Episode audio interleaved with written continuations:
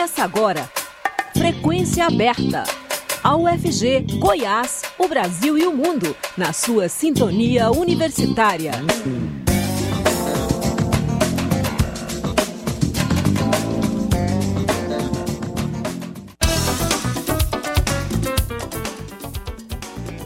Olá, boa tarde. Agora são 5 horas em Goiânia e está começando o Frequência Aberta. Eu sou o Delfino Neto, estarei com você até às 5 e meia da tarde, trazendo as principais notícias de hoje. Você pode nos ouvir também pela internet, no site da Rádio Universitária, por meio do aplicativo Minha UFG e nas principais plataformas de podcast. Fique conosco. Dez anos após a PEC das domésticas, IBGE aponta que três em cada quatro trabalhadoras não têm carteira assinada. Uma década após a promulgação da proposta de emenda à Constituição das Domésticas, a informalidade ainda domina o mercado de trabalho no setor. Os dados da PNAD contínua Pesquisa Nacional por Amostra de Domicílios Contínua, do IBGE, Instituto Brasileiro de Geografia e Estatística, apontam que de cada quatro trabalhadores dedicados a, a fazeres domésticos no Brasil, três atuam sem carteira assinada. A emenda constitucional 72, que ficou conhecida como a PEC das domésticas, foi promulgada no dia 2 de abril de 2013, no governo Dilma Rousseff. O objetivo da PEC era assegurar direitos trabalhistas para profissionais do setor, aproximando-o de outras profissões.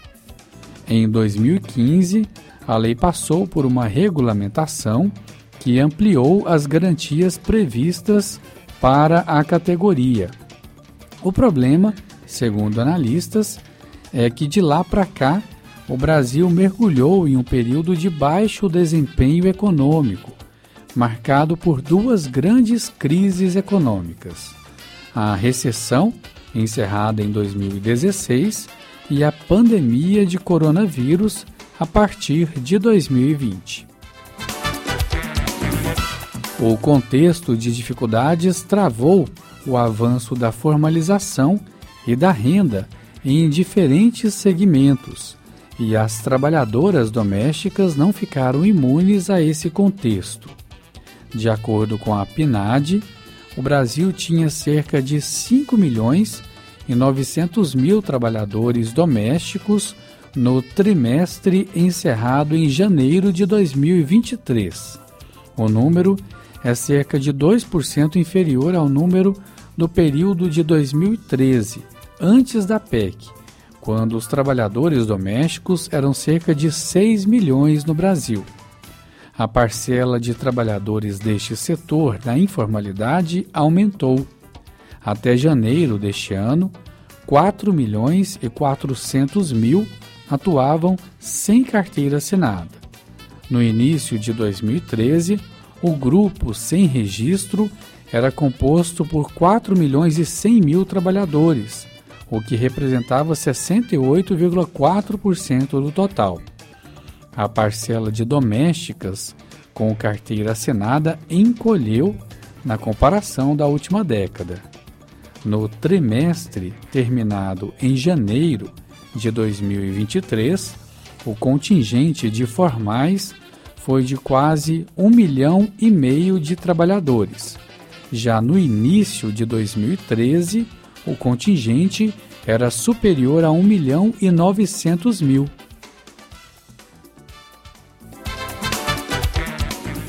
A economista Juliana Inhais, professora do INSPER, disse que os dados mostram que o efeito desejado com a PEC não foi alcançado. Segundo a professora, o que vemos é uma classe que permanece na informalidade e a PEC não conseguiu impactar a formalização. Além disso, enquanto a PEC buscou assegurar direitos para as domésticas, A reforma trabalhista de 2017 tentou gerar flexibilidade nas contratações. Além do alto percentual de informalidade, a média da renda das domésticas continua muito baixa. Segundo os dados da PNAD contínua, considerando apenas os trabalhadores domésticos sem carteira assinada, a renda ainda continua abaixo dos mil reais. O rendimento médio dessa camada, que é majoritária, foi de 944 reais no trimestre até janeiro deste ano. Entre os trabalhadores domésticos com carteira, a renda média alcançou R$ 1.511 no trimestre até janeiro de 2023. Agora são 5 horas 5 minutos. Nesta quarta-feira, o Copom, Comitê de Política Monetária do Banco Central, optou por não reduzir a Selic, que é a taxa básica de juros da economia do país, mantendo-a em 13,75% ao ano, apesar da pressão do governo de Luiz Inácio Lula da Silva por um corte. O comunicado do Copom enfatizou a piora das expectativas de inflação e deixou aberta a possibilidade de uma elevação da taxa no futuro, caso o processo de desinflação não ocorra como o esperado. Segundo, essa é a segunda vez que os juros são mantidos no atual patamar desde que Lula assumiu a presidência em janeiro e o comunicado indicou que o colegiado continuará vigilante em relação à convergência da inflação para suas metas. As expectativas de inflação dos analistas do mercado para os prazos mais longos pioraram diante das incertezas fiscais e das falas do governo. A manutenção da taxa de juros em 13,75% ao ano, divide opiniões de especialistas. Confira na reportagem de Priscila Mazenotti. Foi uma decisão esperada, mas acima do tom. Essa é a avaliação do economista André Roncalha sobre a manutenção da taxa de juros pelo Copom. Para ele, um grau de rigor que preocupa, ainda mais porque o governo já tinha tomado medidas concretas, segundo o economista, em favor do que chamou de harmonização entre Fazenda e Banco Central, fazendo aí uma referência à reoneração dos combustíveis e à divulgação nesta quarta-feira do relatório bimestral fiscal, prevendo prevendo redução no déficit fiscal. Um grau assim de rigor no sentido de deixar a política monetária muito restritiva, como ela se encontra agora, mas mais do que isso, sinalizar a possibilidade de elevação futura da taxa de juros. A implicação de uma decisão como a de ontem e desse, dessa sinalização é agravar o processo de diminuição da atividade econômica com todos os seus efeitos sobre a sanidade financeira das empresas, que já vem passando por uma situação muito difícil aqui no Brasil, mas fundamentalmente, Priscila, o meu receio é o efeito que isso vai ter sobre o mercado de trabalho, sobre o emprego das pessoas pessoas e principalmente a capacidade de consumo das famílias. Já entidades do setor produtivo e de serviços analisam composições diferentes à medida do Copom. Enquanto a Confederação Nacional da Indústria avalia como equivocada a manutenção dos juros, o que traria custos adicionais para a atividade econômica, a FEComércio de São Paulo entende como uma decisão acertada, como destacou Guilherme Ditsi, assessor econômico da federação. A decisão do Copom de manter a taxa de juros nos 13,75% foi acertada, foi marcada pela cautela, pela prudência. Isso porque, embora o Brasil esteja com um crescimento abaixo do esperado, muito fraco do que todos gostaríamos né, para geração de emprego e renda, a inflação, por outro lado, está bem acelerada. É preciso explicar que a Selic é o principal instrumento do Banco Central para manter sob controle a inflação oficial, medida pelo IPCA. Essa foi a quinta vez seguida que o BC não mexeu na taxa, que permanece em 13,75% desde agosto de 2022. Da Rádio Nacional em Brasília, Priscila Mazenotti.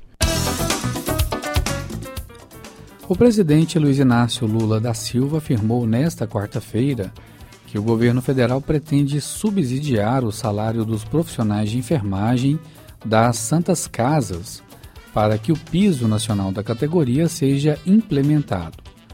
Lula afirmou que o ministro da Casa Civil, Rui Costa, se reuniu nesta quarta-feira com o ministro Luiz Roberto Barroso do STF para que fosse revogada a liminar suspendendo a aplicação do piso.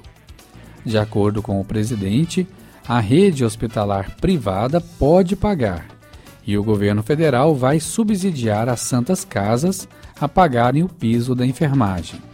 O compromisso foi firmado durante o evento no Recife. Ainda segundo o presidente Lula, a única coisa que ele não pode é tomar a decisão de subsidiar enquanto a decisão não for tomada pelo STF. Por isso, o ministro da Casa Civil foi ao gabinete do ministro Barroso para ajudar na decisão. Ex-secretário de Segurança Pública do Distrito Federal diz que Exército impediu desmonte de acampamento golpista em Brasília. Mais informações na reportagem de Gabriel Brum. O Exército impediu o desmonte do acampamento golpista no dia 29 de dezembro e disse que faria a retirada por conta própria. Foi o que disse o ex-secretário de Segurança Pública do Distrito Federal, o delegado federal Júlio Souza Danilo, durante depoimento nesta quinta-feira na Comissão Parlamentar de Inquérito dos Atos Antidemocráticos na Câmara Legislativa do Distrito Federal. Naquele dia, o governo do DF havia montado uma grande operação com policiais e o DF legal. No entanto, a ação foi cancelada. Porque pediram para que a gente não utilizasse essa estrutura para poder realmente tirar e que dali o próprio Exército, por ser na área militar, por meios próprios, e aí já fazendo o próprio ajuste com aquele público que estava lá, ia, se, é, ia providenciar o desmonte é, do acampamento. A gente teve que recuar, mais uma vez eu disse ao senhor, qualquer tipo de atuação dentro daquela área militar, por ser área militar, nós tínhamos que atuar sempre em coordenação com eles. O ex-secretário disse que fez várias reuniões com o Comando Militar do Planalto. Os pedidos que recebeu foram apenas para combater o comércio ilegal, fazer a limpeza da área e organizar o trânsito. A segurança só era feita no entorno, porque dentro da área militar a responsabilidade era do Exército. Sobre a tentativa de invasão ao prédio da Polícia Federal no dia 12 de dezembro, Júlio Danilo disse que a maior parte dos vândalos estava no acampamento e era de fora de Brasília. O ex-secretário comandou a segurança pública do DF até a posse do presidente Lula. Ele foi substituído pelo ex-ministro da Justiça do governo de Jair Bolsonaro, Anderson Torres. A CPI ainda aprovou um convite para ouvir o general Gustavo Henrique Dutra de Menezes. Ele chefiava o comando militar do Planalto na época dos ataques. Da Rádio Nacional em Brasília, Gabriel Brum. O anúncio de mudanças de regras no IPASGO deixa os servidores públicos do Estado, principais usuários do plano de saúde, desconfiados e assustados.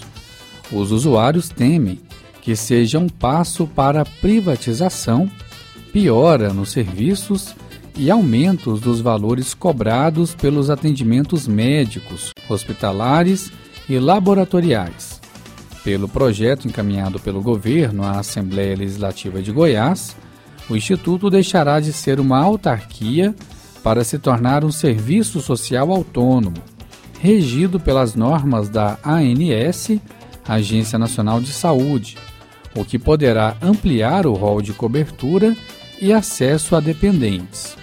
O governo alega que está cumprindo uma, uma determinação do TCE, Tribunal de Contas do Estado. Entidades sindicais e servidores estão com o pé atrás e querem aprofundar o debate.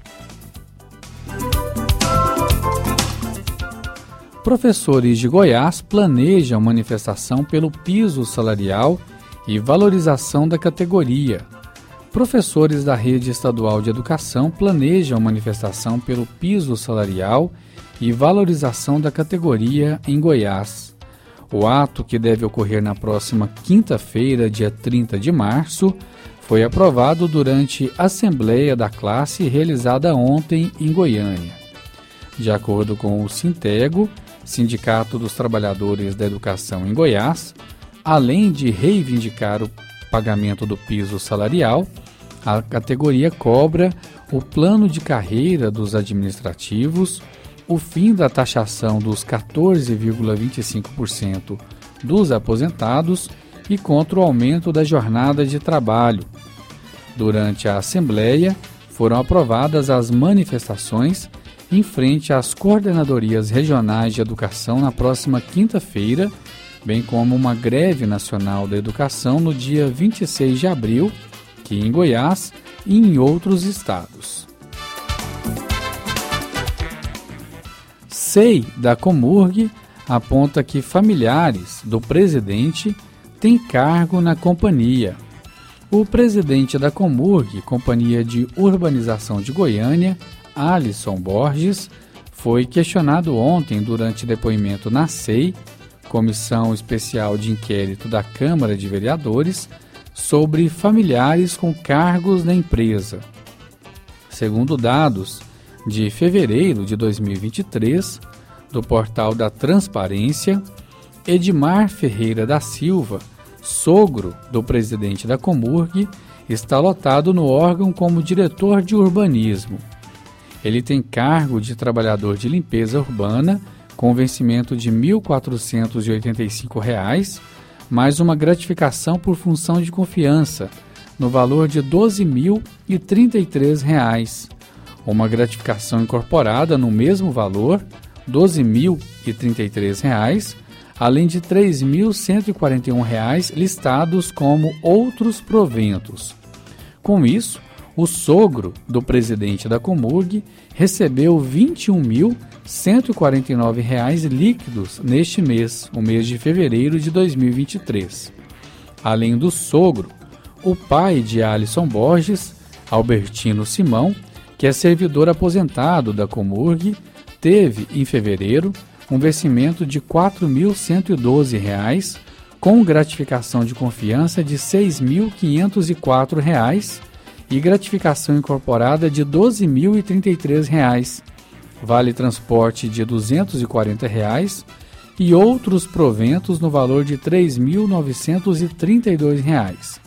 De acordo com o portal da Transparência, em fevereiro, ele recebeu R$ 15.926 líquidos. O presidente da SEI, Ronilson Reis, do Podemos, apontou que trata-se de nepotismo. O presidente da Comurg, no entanto, disse que tanto o sogro quanto o pai são servidores de carreira. Além do sogro dele, Edmar, já estava no cargo da direção quando ele assumiu a presidência. Durante o depoimento, os vereadores questionaram ainda sobre outros problemas da Comurg, que enfrentam um déficit superior a 200 milhões de reais. O presidente do órgão não soube precisar o tamanho do rombo. Ele admitiu que alguns débitos da Comurg estão sendo pagos pela própria empresa em duplicidade, o que ainda precisa ser levantado. Agora são 5 horas 18 minutos. A gente faz um intervalo e volta já. Você está ouvindo Frequência aberta.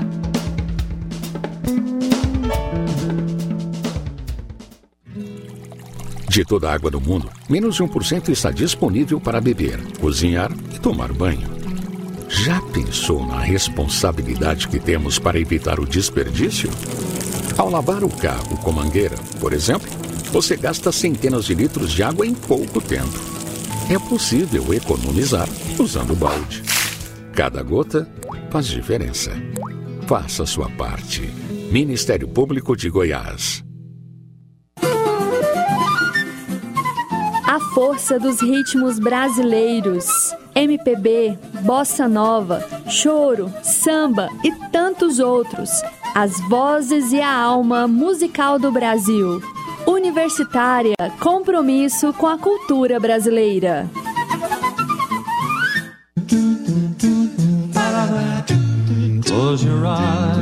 Fique em harmonia com a universitária. Harmônicos.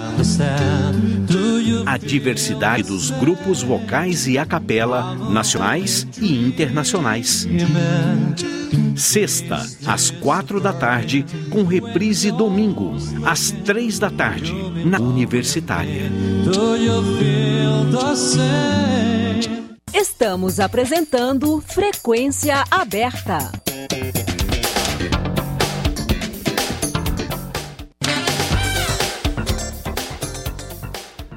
A garotinha Elis Sofiati usou o lockdown para escrever um livro em parceria com o pai dela, o professor da UFG, Flávio Sofiati. O livro será lançado na próxima quinta-feira, dia 30, na biblioteca do SESC, no centro da capital. O repórter estagiário Vinícius Pimentel conversou com o professor sobre os bastidores da produção. Vamos acompanhar. O livro infantil A Menina Amarelinha Mais Famosa do Mundo, escrito durante a pandemia de Covid pelo professor da Faculdade de Ciências Sociais da UFG, Flávio Sofiati, em parceria com sua filha Eli Sofiati, tem lançamento marcado para a próxima quinta-feira, dia 30 de março, na Biblioteca do Sesc, no centro de Goiânia. O livro foi produzido na Escolinha do Papai, que procurou compensar a ausência da educação formal durante o período de distanciamento social. A história é inspirada na infância da autora Mirim e o texto envolve a percepção psicológica das crianças sobre sonho, realidade e capacidade de interpretação da vida sob a égide do encantamento. Eu conversei com o autor, que me contou um pouco sobre a motivação para escrever o livro. O livro que eu e eles escrevemos foi resultado dessa situação que a gente viveu durante o tempo de pandemia, que exigiu da gente o distanciamento social e, consequentemente, eles parou de frequentar o CBEI, que era onde ela estudava, né? A educação formal dela. Então, nós resolvemos aqui em casa ter pelo menos um momento no dia que fosse próximo do que seria a educação formal dela, para que ela não perdesse nesse tempo da pandemia esse momento que é um momento importante, que é de aprender a ler e escrever. E é, sim, foi feito e tentamos várias coisas, mas a que ela mais gostou foram as contações de histórias, que a gente fez de diversas maneiras, e a maneira que ela mais gostou foi quando a gente começou a inventar histórias. Inventamos várias histórias juntas, escrevemos algumas, e essa do livro, da Amarelinha, é uma versão das várias versões que a gente fez dessa história, que foi publicado agora. Qual foi o impacto inicial da pandemia na vida da sua família? O distanciamento social, inicialmente, foi de certa forma confortante, mas quando começaram a surgir os inúmeros casos de mortes, e começou a surgir casos de mortes e de pessoas próximas em situação, né, adoecendo, internadas, isso começou a nos preocupar de uma maneira muito intensa. Tanto é que no início a gente assistia todo dia juntos, inclusive com ela, o noticiário, e depois nós mudamos esse costume parando de assistir noticiário próximo dela, porque estava impactando negativamente. Ela estava ficando com muito medo, todos nós, né? Mas ela também. Então, o impacto da pandemia inicialmente foi é, teve esse, sentimento de conforto, de estar junto, né? Estar o pai e a mãe o tempo todo junto, mas as notícias que vinham de fora acabaram criando uma situação meio que de medo, né? De temor.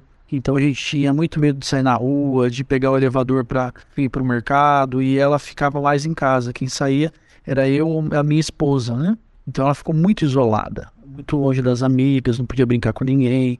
Então, esse foi o cenário aqui em casa com relação à pandemia. Como foi a colaboração da Elis na produção? Foi uma parceria mesmo. Como eu disse, a escolinha do papai, né? Que tentava todo dia, pelo menos durante uma hora, uma hora e meia, estabelecer uma relação ali de educação formal, né? Meio que improvisado. Fazia as contações de história. A gente começou com os livros que tinham aqui em casa.